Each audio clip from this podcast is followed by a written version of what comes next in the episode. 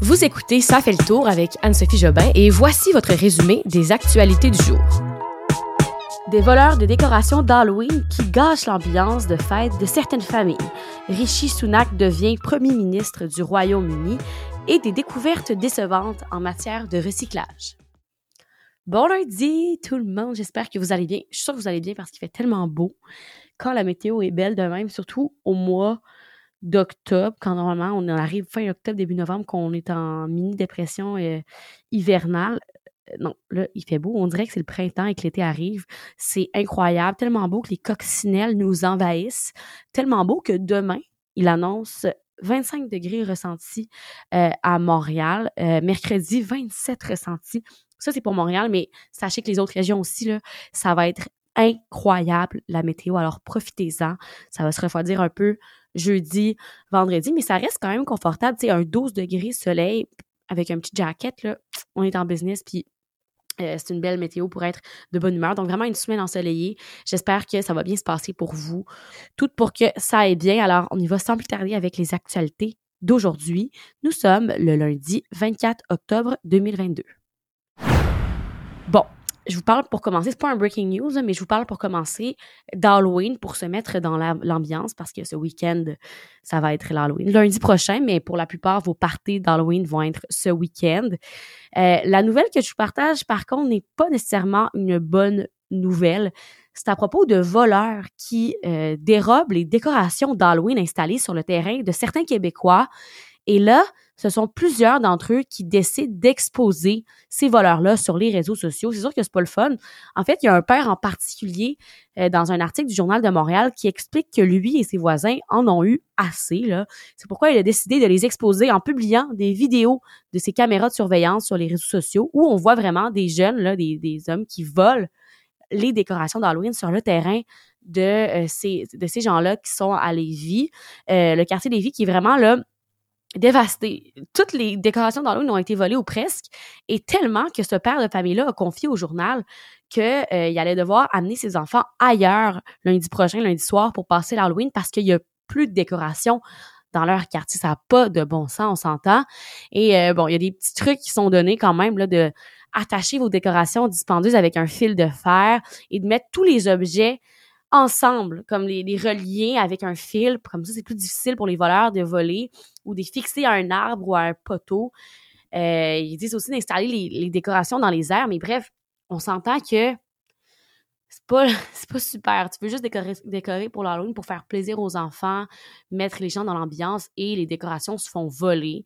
Donc, bon, je vous le dis, petit avertissement, là, si vous avez une maison puis des décorations, peut-être faire attention parce que là, on dirait qu'il y a des gens qui s'amusent à les voler. Alors, l'ancien ministre des Finances britannique, Rishi Sunak, est devenu ce matin le nouveau premier ministre à la place de Liz Truss. On en a parlé beaucoup la semaine passée. Hein, elle a démissionné, Liz Truss. Et M. Sunak se présente comme l'homme qui va être capable de faire face à la crise économique. C'est pour ça que les Truss est parti. Plusieurs enjeux économiques, les gens ne lui faisaient plus confiance.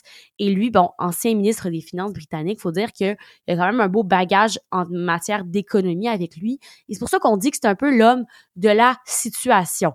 Euh, on a appris juste avant cette nouvelle-là, un peu, un peu plus tôt hier, que euh, le prochain ministre britannique ne sera pas, bien sûr, Boris Johnson. On l'a appris parce que il n'aurait obtenu que 60 des 100 appuis nécessaires pour présenter une candidature officielle. Donc, avec cette annonce-là, là, euh, l'ancien ministre des Finances, Rishi Sunak, devenait l'option la plus probable. On s'y attendait quand même. faut dire que Rishi Sunak avait été battu début septembre par Liz Truss et là, maintenant, c'est lui qui est au pouvoir. Et finalement, à noter, sa victoire fait de lui le premier chef du gouvernement du Royaume-Uni qui est non blanc on va revenir sur ce fameux convoi de la liberté dont on a beaucoup parlé hein, dans la dernière année. Je vous rappelle qu'en ce moment, il y a une commission d'enquête sur l'état d'urgence qui avait été déclarée en, cours. C'est euh, la huitième journée aujourd'hui. C'était la huitième journée de cette commission d'enquête. On a appris aujourd'hui que la police d'Ottawa ne s'attendait pas à des débordements l'hiver dernier lors de ces manifestations du convoi de la liberté, ce qui pourrait expliquer un peu pourquoi les manifestations avaient été difficiles hein, à gérer. Et c'est ce qu'a déclaré Steve Bell, euh, le chef intérimaire du service de police, à l'enquête publique sur le recours à la loi sur les mesures d'urgence. Lui a dit On s'y attendait pas. Euh, il dit que rien n'indiquait que les manifestants opposés aux mesures sanitaires euh, et à l'obligation vaccinale fédérale pour les camionneurs allaient utiliser les citoyens de la ville comme levier parce qu'on le sait, hein, ils ont vraiment affectés personnellement. Euh, dans son témoignage, en fait, le chef de police a beaucoup insisté sur le fait que la police d'Ottawa n'avait jamais eu à réagir hein, à une occupation où les participants contrevenaient à la loi. Donc, en fait, ils n'étaient pas vraiment prêts. Et plusieurs jours avant l'arrivée euh, du convoi, la police estimait que cet événement serait de longue durée, avait planifié des horaires hein, de travail en conséquence, soit pour deux semaines, voire un mois. Alors, faut dire en, résumé, euh, il ne s'y attendait pas du tout. Il n'était pas prêt. Il ne pensait pas que ça prendrait euh, une si grande ampleur. Le président chinois Xi Jinping a été reconduit hier à la tête du Parti communiste chinois. Il est donc en ce moment là, le dirigeant le plus puissant de la Chine moderne. Hier, c'était la première réunion des 205 membres de ce Parlement. Et ce qui a été remarqué, entre autres, c'est que les femmes continuent d'être fortement sous-représentées au sommet de la politique chinoise. Donc, sur ces 205 membres euh, on compte 11 femmes seulement. Et pour ce qui est des 24 représentants du bureau politique, alors vraiment ceux qui prennent les décisions, il n'y a aucune femme. C'est une première en 25 ans. Le taux de recyclage du plastique sont en déclin aux États-Unis, tandis que la production du plastique, encore une fois, elle, elle est en hausse. C'est ce qu'on apprend dans un rapport qui a été publié par Greenpeace. Alors, ce qu'ils disent, c'est que les foyers américains ont généré 51 millions de tonnes de déchets plastiques en 2021 et il y a seulement, sur ces 51 millions-là, seulement 2,4 millions, c'est rien, rien, rien, euh, de tonnes qui ont été recyclées. Et il euh, faut dire que la tendance de recyclage là-bas aux États-Unis, c'est à la baisse depuis que la Chine a cessé d'accepter les déchets plastiques de l'Occident en 2018.